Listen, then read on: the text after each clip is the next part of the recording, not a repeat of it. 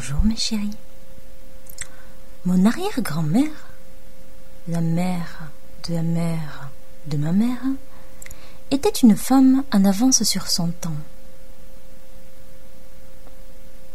Elle a divorcé, elle vivait en concubinage, elle fumait dans la rue et portait des pantalons. Ma mère l'adorait. C'est d'ailleurs elle qui lui avait payé ses études. Elle est morte un mois avant que ma mère n'épouse mon père.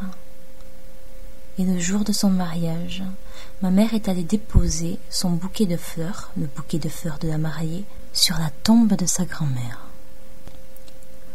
Mon arrière-grand-mère n'a eu qu'un enfant, ma grand-mère, alors qu'elle a connu au minimum trois hommes.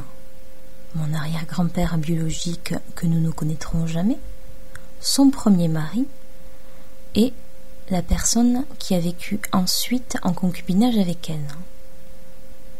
Je me suis souvent demandé comment il était possible qu'elle ne soit pas tombée enceinte par la suite.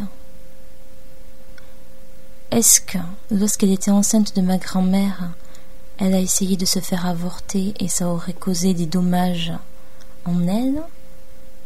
Est-ce qu'elle a kidnappé un bébé, ma grand-mère, alors qu'elle ne pouvait absolument pas avoir d'enfant Est-ce que tout simplement euh, le hasard a fait qu'elle n'a pas eu d'autres enfants?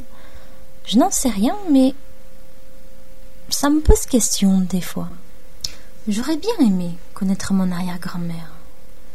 D'ailleurs, si à l'époque elle avait eu Internet, elle aurait peut-être pu nous raconter tout ça sur son blog personnel, dis donc, hein? La vieille mamie.